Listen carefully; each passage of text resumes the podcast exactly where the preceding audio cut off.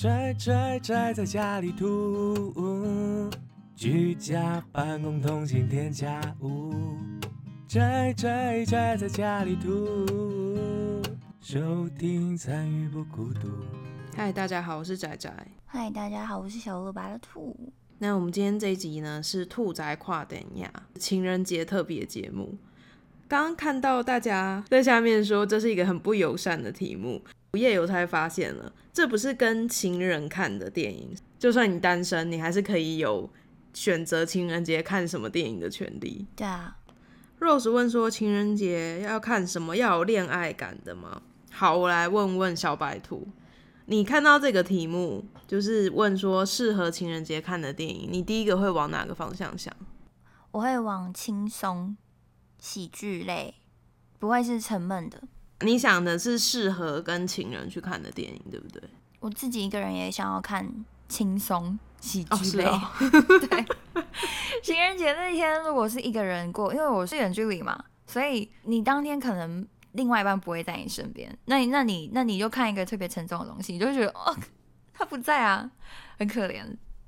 所以我看轻松喜剧会比较开心一点。你们是会过节的吗？我们是如果有碰到就过，应该会算过啊，算过，没有什么过节啦，没有吵架，如果是节日的话，就是会特别做一些跟平常不一样的事情，是不是？后来会去吃一些比较好吃的东西，大餐厅之类的。有过节，谁在讲笑话、啊？我刚刚啊，我刚刚有讲啊，你刚刚有在讲吗？有啊，你完全没有理我。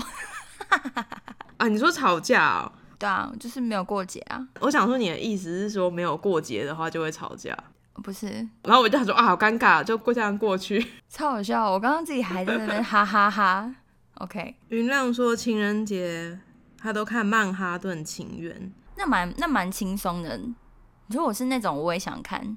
我以为是那个曼哈顿唱歌的《曼哈顿情人梦》吗？还是什么？就有有个女的在弹吉他，然后有个男的 Q 莫 Q 莫大叔，应该就是那个吧？一个女的，然后她就是去酒吧唱歌，她可能就是一个小，就是一个像类似像我这样的人，然后他就是被朋友拱上去弹弹唱，然后结果有一个失智，不是失智，就是西几啦，西几啊，他们说我们现在讲的是曼哈顿练习曲，哦，所以他刚刚那个是曼哈顿奇缘，是真的是 唱那个歌鸟会来对对对对是？对对嘛，讲错了讲错了，对曼曼哈顿曼 曼哈顿奇缘哦，对对对，有一个公主跑到现实世界来，就对对是她唱歌鸟会来那个。对对对，我很喜欢那个，而且她还有真就是在那个现实世界唱歌，动物们帮她家里整理东西。Rose 说情人节看控制，绝对不想结婚。你们大家都有看过控制吗？你会想看吗？如果在情人节看控制，就我就是喜欢看这种的、啊，情人节然后看那种会杀人的电影，就会很想要推荐大家在情人节看一些会很想要杀人的电影啊。电锯杀人魔之类的。不是，就是像控制这种，然后让你体会到说这个世界不是你想的那么美好，还想要过情人节啊？哇，哎、我们两个是不一样的人哎。对啊，你就是很快乐的人呢、对对，我想看那种少女啊，就是很开心的。哎、这边刚好哎、贝鲁要来讲话了，我们那时候在讨论，然后他的方向其实是跟我很类似的。所以是夫妻啊，你们是一样的人啊。我们那天不是分类了吗？你们是相似的。好，那我们现在呢，来听一个人的推荐。大家好，我是秘鲁。然后我要推一个很久以前的电影，因为我很老。这部电影叫《双面情人》，是一九九八年的电影。哦，英文是 Sliding Doors。Sliding Doors 就是讲那个类似地铁啊或者什么的那个门，它会这样滑滑的关起来，滑的打开那种。它是一个平行的时空的故事。你在人生中的某个点有没有赶上那班车？就是你在那个关起来的门之前就进去了，或者是没有赶上那班车，就是门在你面前关起来了。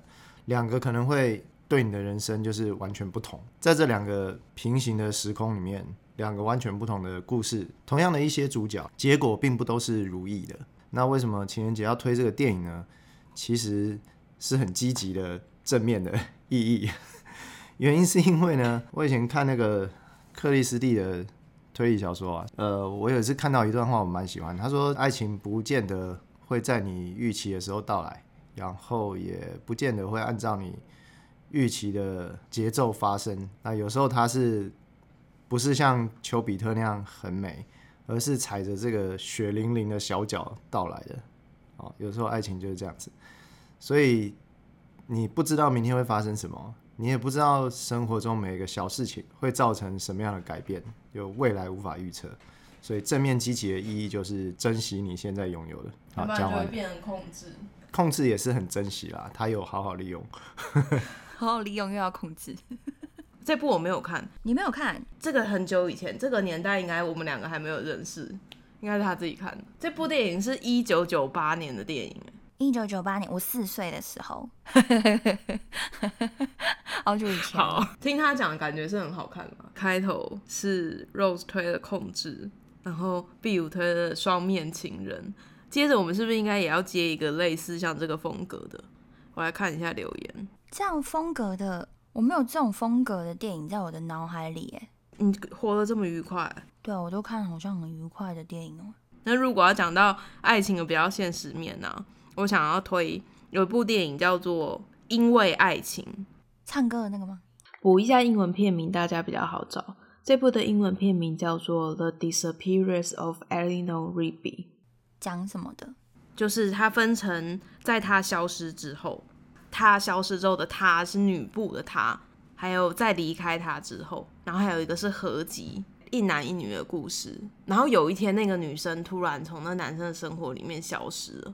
他那个故事的线就是，其中一集是从男生的视角，另外一集是从女生的视角，从他们两个本来非常要好，到感情开始有一点点裂痕，然后中间有很多小事件，小事件看起来都微不足道，但最后就导致了他们的分开。整个故事的剧情其实就只有这样子。第三部很无聊，他把它合在一起，要告诉你说最后到底整个是发生什么事。然后第一部跟第二部是男性视角跟女性视角，我觉得拍的很棒的是，你就可以。身为就是女性，或者是你身为你已经跟一个男性相处比较久，你大概知道他会怎么看事情，你就会发现说，例如说在男生那一部的电影里面，他们在咖啡厅，然后两个讲话的时候。女生记得的事情跟男生记得的事情完全不一样。哦，或者是他们两个走进一个房间，房间的摆饰其实也不会完全一样，因为那是他们两个的记忆。啊，不同人的记忆，所以会不同的视角，他们两个注意到的事情不一样。哦，好棒！一开始看的时候你会觉得说好像也还好，嗯，就是总是会有这种小吵架，然后会有什么沮丧的时候，可是等到你这样两个看完，你就会了解到说两个人为什么最后没有办法走在一起。哦，所以他第三部就是在跟你讲为什么嘛？第三部他就是把前两部的剪接合成第三部。靠，那不用看第三部了吧？第三部，对，就看第一二部就好。我觉得这个是我会喜欢的视角。其实我喜欢这种，就是会有两边不一样。我刚刚你在讲的时候，我就想到另外一部《志明春娇》，春娇与志明跟志明春娇。第一部是志明与春娇嘛，就是在讲他们两个怎么认识，然后到后面第二部的时候就开始在讲说他们好像是之后的状态，然后第三部就在讲春娇跟志明后续的那个感情发展，然后志明做了什么事，春娇做了什么事，然后第三部就很难看。哎，这种电影是不是到第三部就会很难看？对，很难看。第三部不知道在干嘛，但是我很喜欢第一部，哎，我觉得好好看。那那时候出来想说哇，太神了吧，竟然可以就是把这种电影拍成这样子。对，就殊不知第三部又变得很可 很绕塞。他就是他就是那种很生活化的那种感觉，就是我我好像蛮喜欢类似这种东西的。生活化的东西要拍的好，真的是很不容易，因为很容易就会很无聊。嗯，对。就是你觉得他平淡无奇，但其实超好看。如果你要拍的很像很切合他的生活，你要跟他一起经历他的人生，怎么样让他变得说你看的有意思，但你又不会觉得太夸张或者什么？像我觉得京都也是金色的金，就是之前那个香港的电影很好看，他也是嘛，他就是在讲一个女生跟她男朋友。就是他们已经到了一个该结婚的时候了，他自己本身有一些状况，造成他们结婚可能不会那么顺利。然后刚好那个状况让他去思考，说他到底是不是想结婚。对，其实也就是讲这件事，可能整部电影就是传的很漂亮。对我我还蛮喜欢的。哎，那也很适合情人节看。哎，对，这就是你们那一种现实面的，不是爱情。你就会觉得说啊，我跟这个人相处好像很久了啊，好像也应该结婚，他对我也很好。对，什么事情他帮我决定，好像也很轻松。可你有一天就会突然觉得说，真的吗？我要的真的是这样？对。情人节就是要思考像这样的事，好不好，各位？对你那时候还跟我说一句，说我们就不要当这样的人。我就想说，天哪，神神一就是只有回这句，但就很神这句话。他其实就是一直在稍微每个地方都退让一点点。对，日常的事情就是这样，他不是说一个很激烈有什么很大的转折，可是你在每一个小地方，这个时候你没有办法配合，你想说啊算了，或是那边怎么样，就最后累积起来就是他不快乐，而且他不他不确定他要从什么地方脱离那个状况。很好看。你们无聊的话可以去看看这部《京都》，很好看。分手说情人节应该要看婚姻故事，我也觉得婚姻故事也很适合。你有看吗？我没有看啊，我知道你们有讲过，你跟毕鲁录的，我听过，我听过你们讲 那一集结婚的全部都可以看。那集结婚的感觉超可，那个都讲很恐怖的，你们都讲那种，情人节两个好像很甜蜜，但我跟你们说，你们未来的日子长得很。哦，感觉很可怕，一点都不想结婚。听了之后完全，婚姻故事就是在讲一对夫妻，啊，所有的夫妻开始都嘛是非常相爱，这故事也不用再从头讲。他们两个就是一开始都互相为了对方牺牲了一点东西，结婚，然后生了一个小孩。在那个剧情的最前面，女生突然觉得说她不要这样子，她想要离开他。接下来一连串就是他们两个为了这一切这样争吵的过程。然后我觉得婚姻故事厉害的地方是在于说，他们两个吵架不是单纯吵架，你其实可以刚刚在最前面讲，他们两个都为了这段婚姻牺牲了一点什么。那当初一定是非常相爱的。在女生决定说她不要这样做的时候，其实也不是因为不爱他，他是因为可能就是你结婚过一段时间，有时候你会缺乏一点成就感或者什么的，嗯，你可能会觉得说这不是你要的生活或者什么，然后你慢慢就会发现说当初不应该做这个选择，就是或许在另外一个没有做这个选择的平行时空才是正确的。嗯，然后在这个当下，他其实不是不爱他的老公，嗯，爱其实没有消失。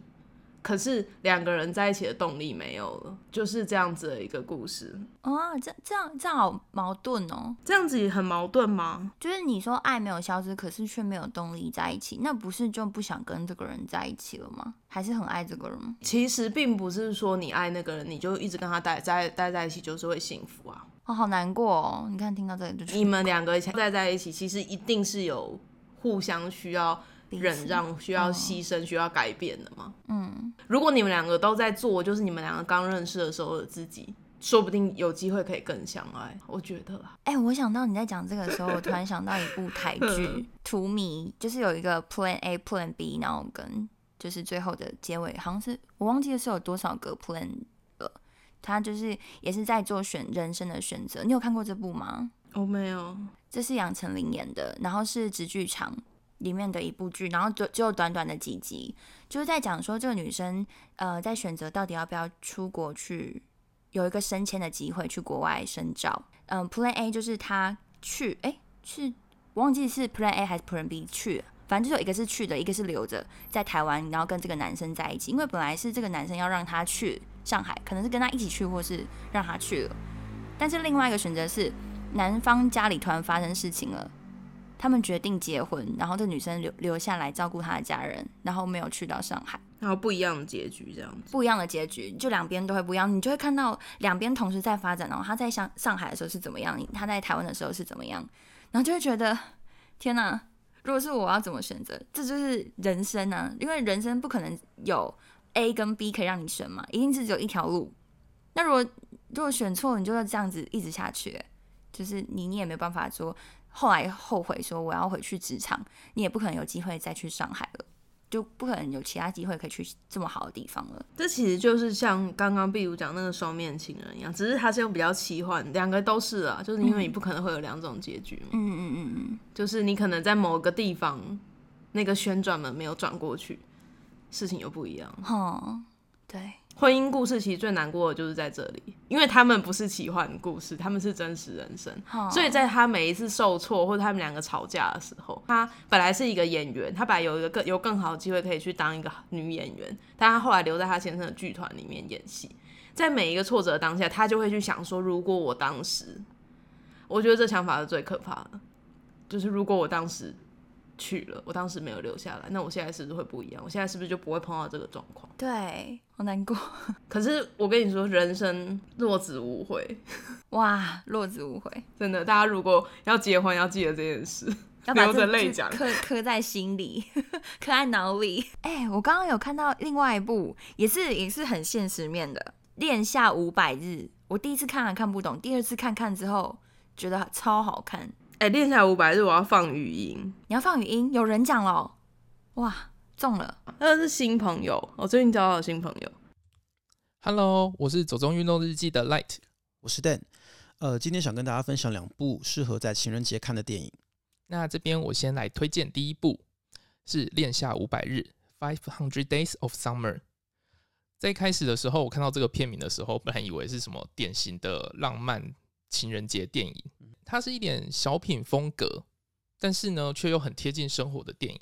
这部电影它的方式是跳叙的手法，整部电影都是以男主角 Tom 的观点来诠释所有的故事。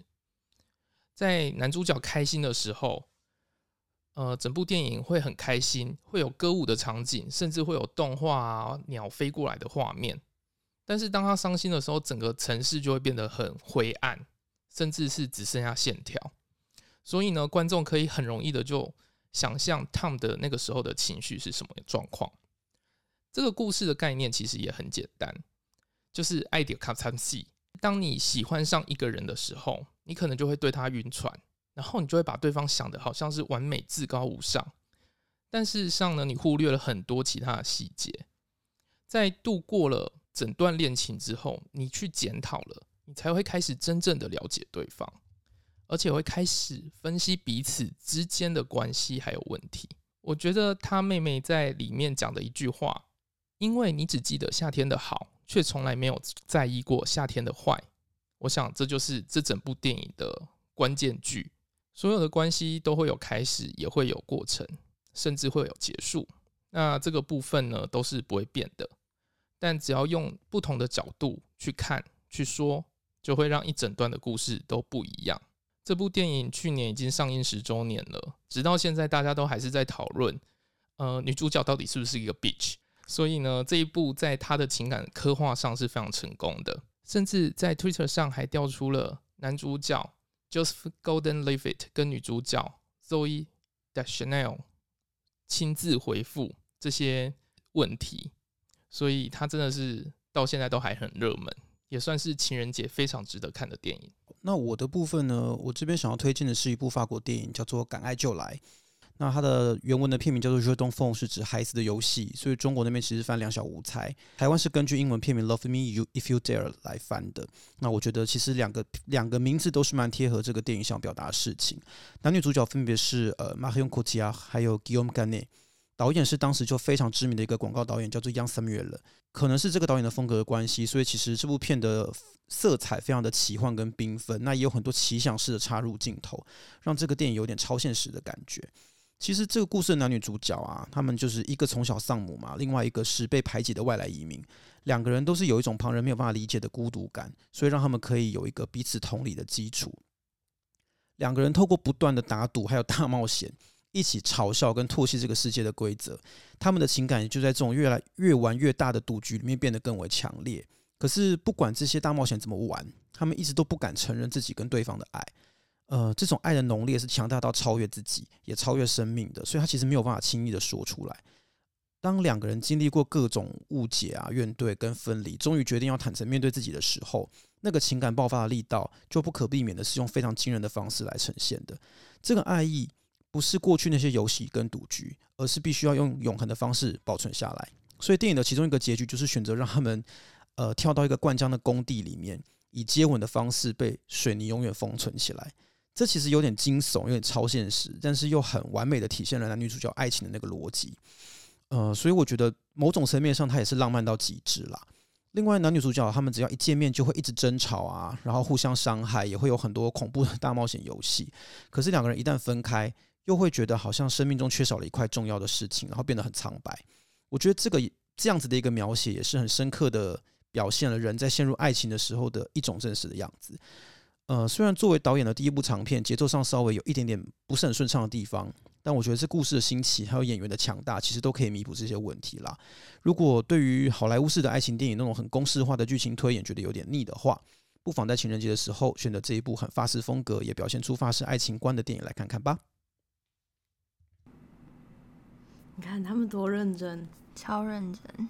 我那时候跟他讲说随便录一录就好，结果他过一阵来跟我说，哎、我另外一个伙伴也想要跟我一起录，可以吗？他们应该有写稿吧？我也觉得有，而且还念那个英文，超认真 还。有那个法文有吗？那个对啊什么名字缝，很难呢。但哎、我有个问题，因为我我看完《恋下五百日》，我看了两次。第一次呢是在高中懵懂时期的时候看的，那时候呢我是完全站在汤姆的汤姆的那个思想的，夏天就是个 beach。可是我长大后，就是在去年的时候，我就跟大家看了《恋下五百日》第二次，这时候我就变成是夏天的心境，在想，就觉得汤姆就是个笨蛋。长大之后是有有个这样的心境转换呢，我不知道你你你有看过这部电影吗？你有你的你的我看的时候我已经长大了，那那你的想法是什么？好好奇。就是两个人谈恋爱的时候，你的看事情的角度都会不一样。嗯，从头到尾那个女生都没有骗他吧？对他有跟他说他不要什么，他有跟他说，但就是在那个爱情的魔幻之中，大家都没有办法看清楚现实的样貌。嗯啊，对，因为小时候就是思想思考很直，就是我会觉得，Tom 怎么这么，就 Tom 就很爱你啊，想想要就是想要给你所有的，就算你不想要，我也想要给你，然后我想要知道你到底想要什么，让我很积极的感觉，我会觉得对嘛对嘛，很棒啊，在爱情电影里面很付出，然后夏天怎么就这样说走就走了，然后。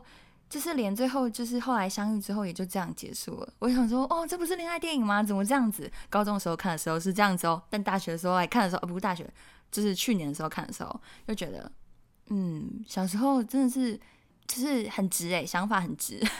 长大之后那个想法完全不一样了，不就是会觉得，对啊，人家有跟你说我不要这些啊，然后我也只是想要做朋友啊，然后多进展了一些关系之后。可能让你有逾矩，想更多的想法，但我也只是就这样子而已啊。那你是不是你多想了，以为我要给你更多，全部的错都怪罪到我身上来啊、我很后来看的是这样感觉，也不能完全说，呃，就是都是男生那边的误解了。嗯我觉得这种就是恋爱，其实有时候是一种推拉的关系。你也当过跟人家谈恋爱的人嘛，你也知道你在各种时刻你是可以选择你要放出去的程度。嗯嗯人家的回馈的量，你一定是会知道的。就是他的态度是，哦，我已经跟你讲清楚了。那如果你要给我这么多，我就收下。哈，但就这就有可能会有人受伤，但有的人在意，有的人会在意说有人会受伤，有的人会不在意，觉得没有绝对的对错，但可能就是因为这样子，所以那时候才会引起那么多激烈的讨论。或许也不完全是年龄，就是每个人看事情的角度不一样，有的人会觉得说你必须对这件事情你是有责任的，让他觉得他好像有点不一样的时候，你应该要有责任，就是不要让他陷得那么深。例如说，你想要跟他上床，你要跟他搞清楚说，哦，我们就是这样子，你都不说，嗯，对，有有的人会觉得这样不行，可是有的人会觉得说，啊，这是两个人，就是都是成年人了，你本来就应该要去理解这些事情，嗯，不需要另外一方特别为你就是多做点什么，嗯，所以我觉得也不完全是某一边的错啦，但我知道为什么最后会有人就是会把夏天讨论夏天是不是 beach 这件事情，网络上有一有一个算传言还是什么，有个规则就是三渣男渣男三不原则，你有听过这个吗？没有，就是不主动、不拒绝、不负责，就是你要给我好，我就都都接受，不拒绝。然后他不主动，就是让对方来，就是想要做任何事情都 OK，没有关系，都可以。然后他不负责，对这段关系不负责任。哦，那他的确是这样，嗯，对对对，他就他就是被讲成是啊，他就是可能就是渣女。你要做一件事情的时候，如果你是成年人，你应该可以为自己做的行为负责。就是每个人看法不一样了，嗯，我想到一件事，就像你借出去的钱，你就要你就要知道，你借出去了，可能就回不来了，一样的概念，哦对啊，对对。可是很多人不会这样觉得，哇，其实也本来也不应该这样觉得，就是就道义或者什么来讲，理论上应该是要还，。对，但当然这也是一个诈骗常用的手法，所以讲到恋夏五百日，我想到另外一个，可我有点不太记得名字。它英文是一个女生的名字，但那部电影就是在讲说，我等下讲讲看看有没有人知道。好，我去查，我去查关键字，你快讲。那部电影就是在讲说，有一个作家，然后他是宅男，然后他就写了一个小说，然后就是关于一个他心目中的女神，就是女生应该是要怎么样，他就是叙述那个女女孩子，叙述的非常非常细。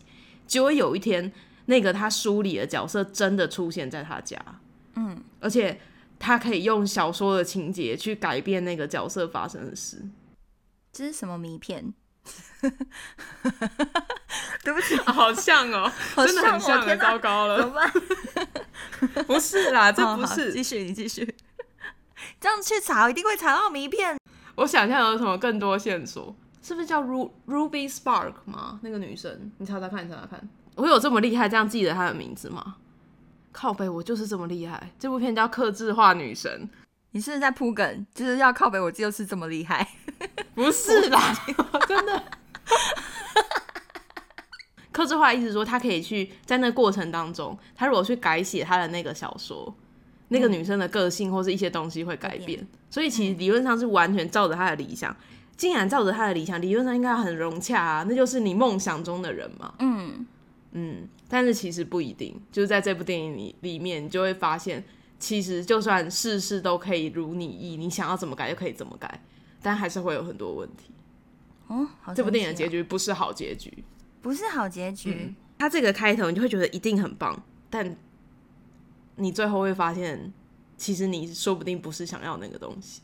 哇，这电影有一个很文艺的名字叫《恋恋书中人》啊，蛮适合的。作家跟那个女主角真的是情侣。这部电影的编剧就是女主角啊，那电影好看。好，刚刚其实前面有很多没回，像刚刚有人，我记得有人已经推了那个大家一定会推的，就是《爱在巴黎》三部曲嘛。哦，你的你很常讲的，我已经讲累了，你讲到烂掉嘛，但你还在讲一次，因为我忘记了。反正他就是在讲一对男女，他们一开始是在火车上面相遇，之后他们就搭话，搭上话之后，他们两个就在某一站一起下车，然后一起共度了一天。那是第一集，感受到说，有有的人你只要就是看他一眼，或是你跟他讲一句话，你就知道你们一定会有什么。然后他们就这样共度一天，然后结束之后没有留下联络方式，所以你也不知道会怎么样。然后第二集是他们又再碰到，中间因为某些原因失联，但又再碰到就开始谈恋爱。嗯，然后第三集是他们结婚了，相遇的时候，如果你们两个是非常合拍的人的话，一定会度过一个非常非常快乐的时光。他讲什么你都觉得哇，这就是我心里想的，怎么会这么神奇？第二集就是真的开始谈恋爱，可能会有一些事情，会有一些挫折，你会有一些害怕跟恐惧，但最后还是觉得哇，这个人跟我这么合，我一定要好好把握住他。然后第三集就是两个人 已经步有点步入婚姻，他们两个好像是没有真的结婚，我没记错的话，那就是类似那样的关系。已经步入婚姻之后，你们两个以前那些相合的东西，在很多时候是没有用的，因为就是真的那么紧密相处之后，需要的是更多东西。但终究在某个时刻，就是你们两个快乐的过往，或是你们两个契合的地方，会可以在婚姻的那些就是可能不愉快或是一些挫折当中支持着你们。就这三部曲是在讲像这样的故事。好，你记你记住了吗？记住了，记住了。下次换你讲，我这讲讲超多次。那代表就是我要去看完这三部，我才可以讲的很好哎、你前面两部没看，只看过结婚那一部，整部几乎就在吵架。不过我又想到你们录的那一集，那个你们你们两个在讲那个蓝色大马还是什么？有一集有一有一部很可蓝色情人对那一部，天呐 o h my God，很 blue，真的 blue，很不开心，听了就我。我跟你说，那种婚姻不开心的电影最难过的就是他们不是真的不相爱。对，刚刚中间有个人问，就是有问说，就是呃，不是不相爱，但是在一起又很痛苦。那那样那那就是那个电影，就是在讲那个就是 blue 的情人节会很难过。可是情人节看这个真的是不 OK 吧？会吗？你就是如果你看完，你还是想要握住你旁边那个人的手，就是真的爱他，哇，你还是好愿意跟他继续。我哇，超浪漫，对不对？我靠，超要么，就是把他杀死，要不然就是跟他在一起。给互相给个拥抱，会哭落泪。只要爱对了人，每天都是情人节。所以情人节你就是如果想要做一个什么特别的事，那就来看这种东西，不错吧？思考一下两个人之间的关系。不错不错，可以可以，我觉得很棒。我们来听主厨的语音讯息后，好，我来推荐一部适合在情人节看的电影。在我心中，我觉得有一部很赞的电影，它是一个奇幻的异色的爱情故事。这个故事里面，男女主角都不是俊男美女，他们甚至超脱了物种，讨论什么才是真正的爱情的这种感觉。那这部电影就是《The Shape of Water》，中文应该是叫《水底情深》。那我在看这部戏的时候呢，我觉得我第一个是先被这个导演所吸引的。那个导演是吉勒摩·戴托罗，他是拍过《杨澜的迷宫》还有《猩红山庄》这些我看过，然后我也很喜欢的电影。他的电影呢，都让大家很好去理解那个表面的故事，但你会觉得他的故事，你自然而然就想要挖掘更深，因为你觉得他的故事有很多象征的含义在里面，还有多层的层次在这个故事剧情当中，所以你就会很喜欢他的电影之后可以多看几次的感觉。那这一部《水底情深》呢，我觉得这部电影它是两个人的男女主角互动是非常有趣的，因为男主角他并不是人类，他是一个叫里面叫做什么水栖人还是水栖物种两栖人之类的，就是他其实有点像是克苏鲁里面的那个生前者这种鱼人的形象。那女主角是一个只能用手语沟通的聋哑的人士，他们两个之间的交流就是完全没有语言，然后也完全没有一般人可以想象那种交流方式，他们是用可能一些互肢体互动，然后慢慢产生情愫，然后最后两个人发展成爱情的一种关系。那这个过程是非常有趣的。那你们也可以看到他那个故事背景下，他们两个怎么在那种社会的压力下逐渐的加深那个感情。这个是让大家在约会的过程中去想象爱情可以有各种不同的面貌，然后没有一种爱情就是是奇怪的。这部我没看完。这个导演就是拍那个《地狱怪客》，你有看过吗？就是有个红脸，整个人都是红色的。我这样讲就会被喜欢《地狱怪客》的人打死。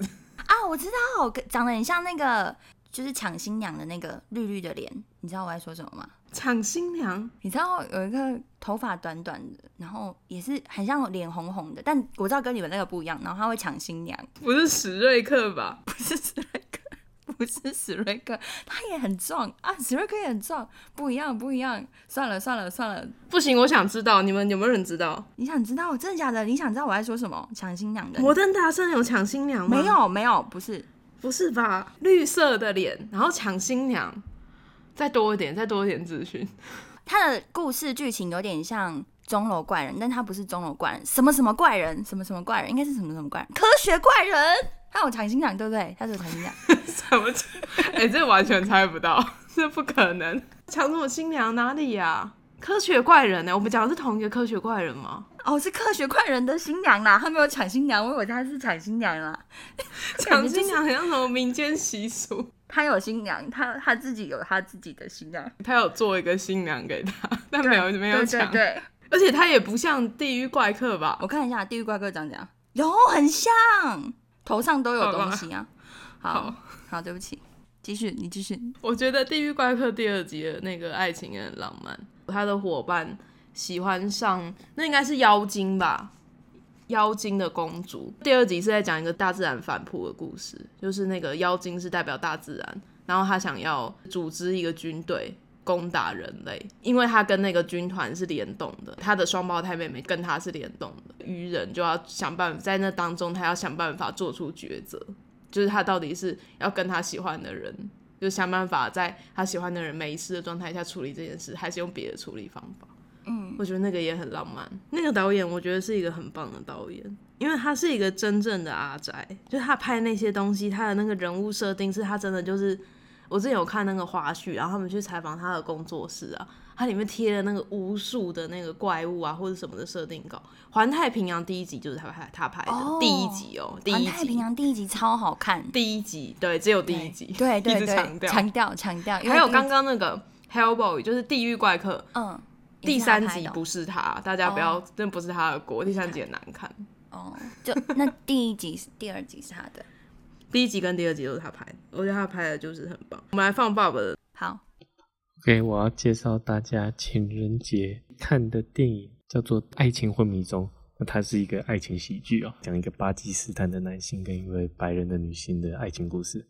据说呢是里面的男女主角真实的爱情故事改编的。巴基斯坦的家人就很传统啊，然后一直帮他相亲那样的，然后跟那他至少正式跟女主角开始交往的时候，也不敢让他父母知道。后半段的时候，因为某件事情发生，男主角就需要跟女主角父母相处，然后所以他们之间又就产生很多不同的火花。那这部电影里面发生很多事情，其实很沉重，但是这部电影都有办法在里面穿插很多笑点跟笑话，尤其是一些文化差异啦，以及跟伴侣父母互动的地方。所以这部是我近期觉得很好看，然后也没有什么粉红泡泡的爱情喜剧，叫做《爱情昏迷中》。我也介绍一部单身的电影啊，如果单身情人节看，应该就是要看看了不想去找对象的那种片子。所以有一只，其实我自己没看过，是朋友介，是朋友跟我讲的，然后我自己还没看，叫做《Teeth》，牙齿那个 Teeth。那他是在讲那个阴道上面长牙齿，然后就会把男生的那个咬断的故事。诶，但是你这样听好像是那种乱来的片子，但是其实应该不是哦，因为他有在三弹电影节里面有得奖，所以应该是认真的片子吧。但是我听说看了以后就会，可能男生会就性冷感，然后不想交女朋友这样。哇对不起，让大家失望了。他今天没有讲冷笑话。哇，我我有想到一部电影，这部电影啊是由那个已经死掉的布兰妮，黑眼圈的那个女生然后她演的《爱情大灾难》，你看过吗？没有，就是她在英国工作，在那个当 Vogue 杂志的呃编辑还是什么的，然后她就是自以为自己是爱情的专家，然后她就跟一个 gay 住在一起，然后觉得他跟 gay 是就是他他可以认出一眼就认出人家是不是 gay，然后就帮这个 gay 策划很多爱情上面的事情，但他自己遇到的时候，其实他他也他并没有处理特别好。微微说他的刚刚那个爱情昏迷中有一半故事女主角是昏迷的啊，昏迷中谈恋爱的电影，我想到一个，就是演律师那个女生，她有演一部也是灵魂出窍，然后跟那个 Q 猫刚刚一开始、啊我知道，你知道灵魂出窍那部，那个男生在帮那个女生找回她的记忆，因为她忘记了。就有刚刚那个女生说说啊，这个她的工作是什么？然后她的工作是在设计，好像设计花园吧。然后设计花园的原因好像是为了要给他的老婆还是女朋友忘记了，反正他就是他以前的伴侣挂了。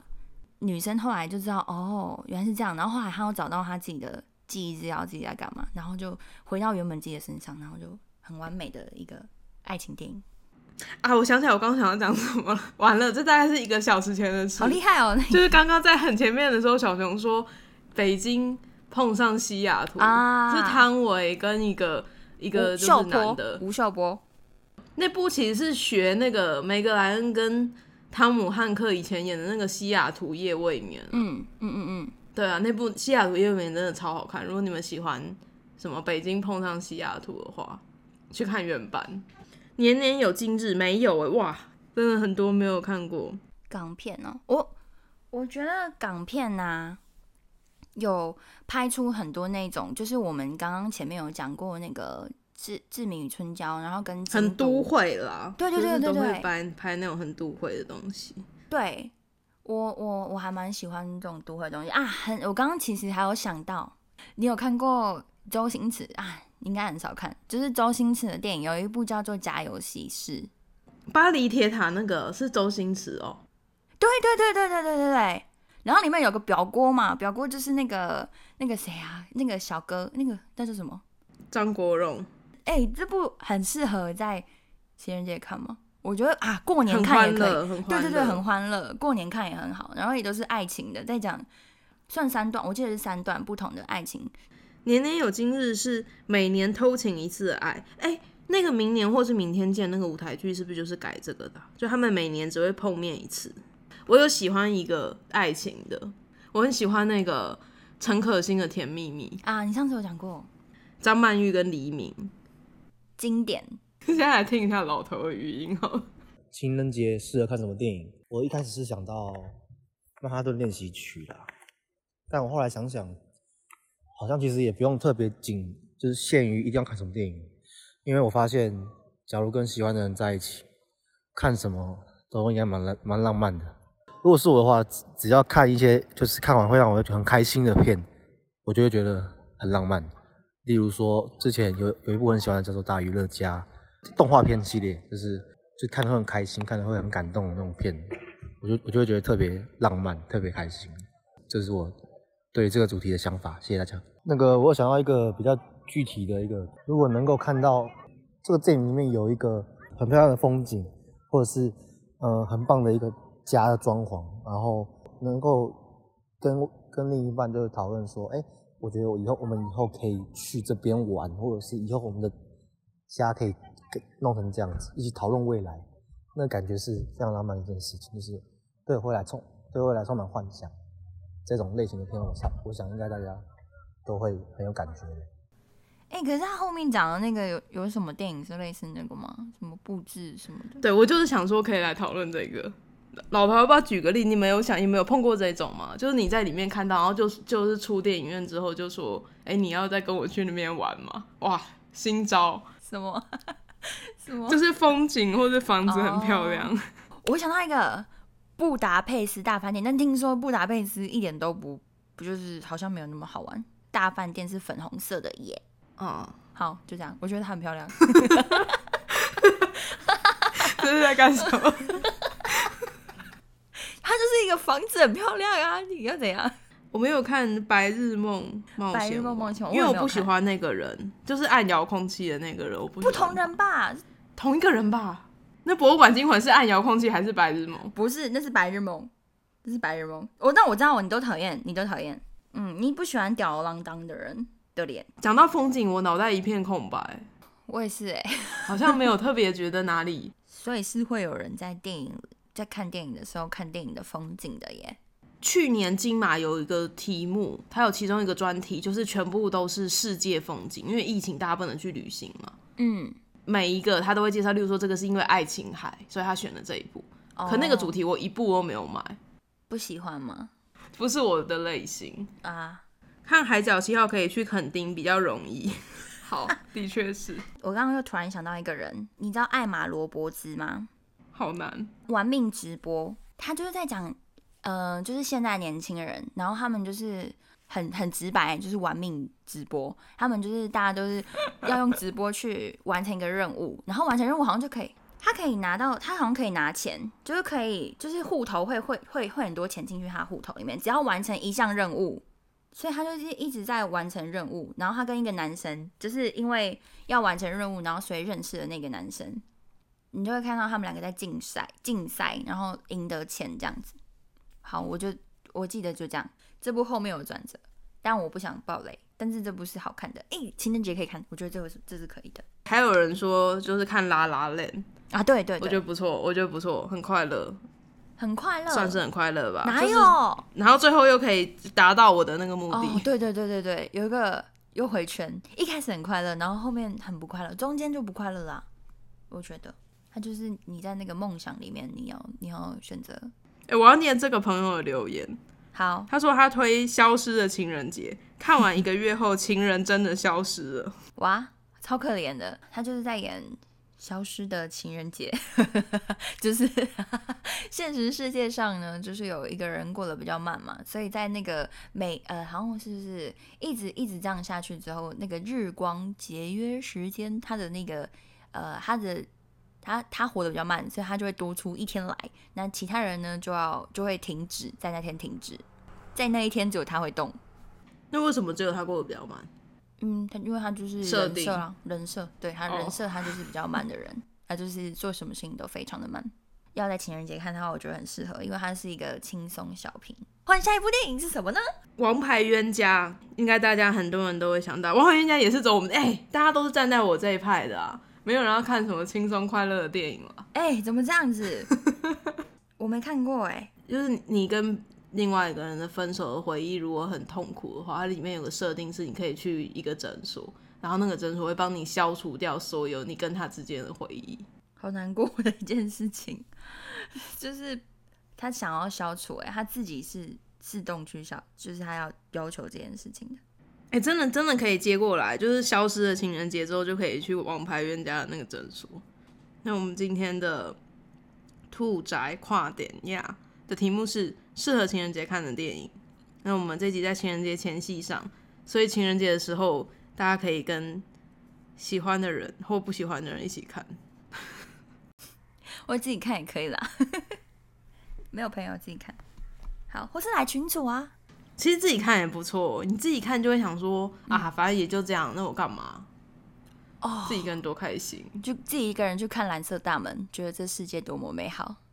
嗯，不是蓝色大门啊，蓝色情人节。蓝色对蓝色情人节，蓝色大门是另外一个，我一直想要门呢，对不起。希望你们会喜欢。如果喜欢的话，记得到 Apple Podcast 上面给我们五颗星，或者是到 Instagram 搜寻“仔仔在家兔”，加入我们的 Instagram。嗯，对，也可以加入我们的 Discord。就这样，感谢大家的收听，我是仔仔，我是小鹅白兔，我们下次见。下次见，拜拜。